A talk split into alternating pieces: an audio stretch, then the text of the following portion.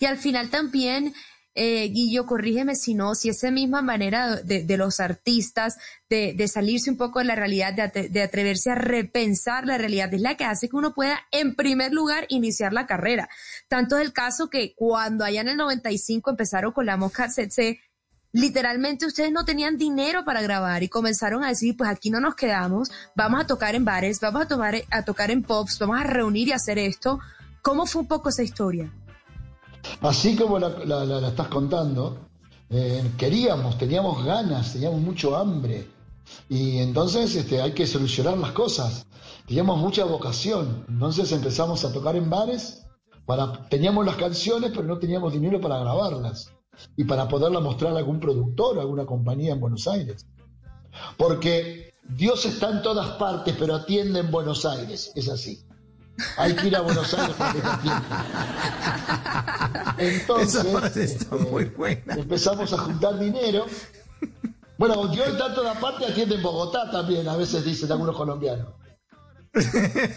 Seguro. A veces. A veces. A veces. Y, bueno, y entonces este, empezamos a tocar en bares. Allí aprendimos mucho, aprendimos a comunicarnos con la gente, aprendimos a hacer un lindo show, a elegir canciones. Y bueno, después cuando juntamos el dinero grabamos un demo y lo mandamos a Buenos Aires, donde está Dios, porque Dios es argentino aparte, no sé si sabían. Sí, claro, claro que son argentinos. Sí. Y el pibe Valderrama tenía que haber sido argentino. Qué falla ahí. Fallaron. Ahí. y, por eso tiene papa, por eso tiene papa argentino. Ahí nos equivocamos, ¿ves? Ahí nos equivocamos. Ahí se equivocaron. Bueno, y entonces este, un día nos dijeron que sí. Hubo un director de compañía, un inconsciente, que dijo, me gusta esta banda, quiero firmarla. Y bueno, acá estamos, 25 años después, haciendo canciones. Me encanta, me encanta eso de un inconsciente creyó, porque es que es así, cuando uno empieza con un proyecto, y una vez lo hablamos con un invitado que tuvimos acá, nadie tiene por qué creer en lo que uno siente, pero es que uno tiene ese presentimiento y eso pasaba con ustedes cuando estaban iniciando este camino y que jamás se imaginaron que iba a terminar en un fenómeno de este nivel, este inconsciente que lo vio, que le vio a esa cantidad de jóvenes, que sería como las ganas, el fuego, ¿Qué tenían y qué mantienen todavía ustedes como grupo? Teníamos ese hambre eterno, esas ganas, esas ganas de trascender, de, de, ser artistas, de vivir de nuestra música, de viajar, de conocer el mundo, de que nos aplaudan. Vos sabés que los artistas somos gente muy sensible, gente muy insegura. Necesitamos el aplauso, necesitamos de la aprobación. O vos no volvés a tu casa, María, y decís, ay, contame cómo estuvo mi programa, decime, estuve bien, estuve mal. Es porque necesitamos eso, Mauro también. Necesitamos, claro, estamos en los medios, es porque somos tan inseguros que necesitamos la aprobación. Y cuando íbamos en la escuela, dice, ¿quién aquí quiere actuar? Yo, yo quiero ser de Bolívar, sí, yo, quiero ser... Es así. Y bueno, acá estábamos vos en la radio, nosotros cantando, porque somos así. Y, nos encanta que nos alaben y después disimulamos, decimos, no, bueno, está bien, muchas gracias. Sí, más o menos, me salió lindo, pero por dentro estamos tan felices. Eso es lo que buscábamos, ¿no? Eso es lo que buscábamos y queríamos. Pues y, bueno, hay que trabajar mucho para eso. Y hay que ser responsable, y hay que ensayar, y hay que hacer canciones, y hay que tomar riesgos, que no todo el mundo está dispuesto a correr riesgos, a apostar en la vida. Ahí está toda la diferencia. Toda la diferencia y que pena te interrumpo, pero estoy impresionada. Creo que es primera vez que conozco un argentino tan humilde, aceptando aquí que todos nos encanta eh, sentir la tensión y, y tienes toda la razón. Estoy de acuerdo contigo. Uno, me encanta esa sencillez de aceptar, sí. Somos artistas, nos encanta que nos aplaudan, pero precisamente eso es lo que hace que seamos tan entregados a nuestro público.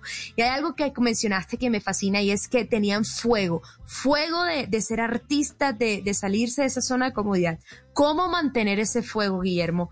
Para toda la gente que está intentando sus emprendimientos, que está intentando sus proyectos artísticos, pero sobre todo que está en medio de esta pandemia, porque esto nos está tocando a todos. ¿Cómo podemos alimentar ese fuego? Para ustedes que llevan una carrera de más de 20 años, algo nos podrán decir.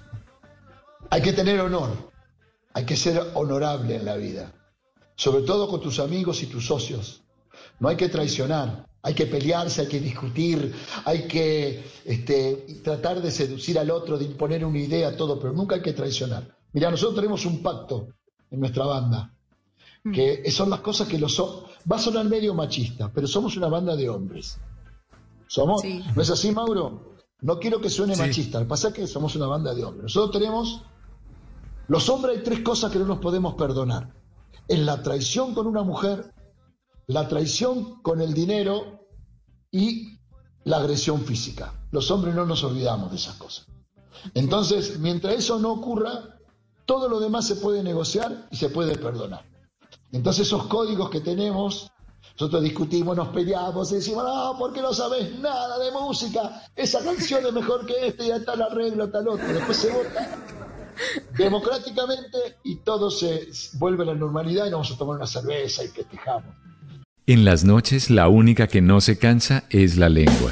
Por eso, de lunes a jueves a las 10 de la noche empieza Bla Bla Blue con invitados de lujo. Yo soy Lorna Cepeda. Yo soy Diego Verdaguer. Les habla Consuelo Les habla el chef Jorge Raúl. Hola, soy Carolina Cuervo. Dicen la reina de la música popular. Yo soy Adriana Lucía. Yo soy Tato Devia. Blue, vamos a estar entonces el pote y el petáculo. Con buena música, con historias que merecen ser contadas, con expertos en esos temas que desde nuestra casa tanto nos inquietan y con las llamadas de los oyentes que quieran hacer parte de este espacio de conversaciones para gente despierta. Bla Bla Blue. De 10 de la noche a 1 de la mañana. Bla Bla Blue. Con María Macausla, Simón Hernández y Mauricio Quintero. Bla Bla Blue. Porque ahora te escuchamos en la radio.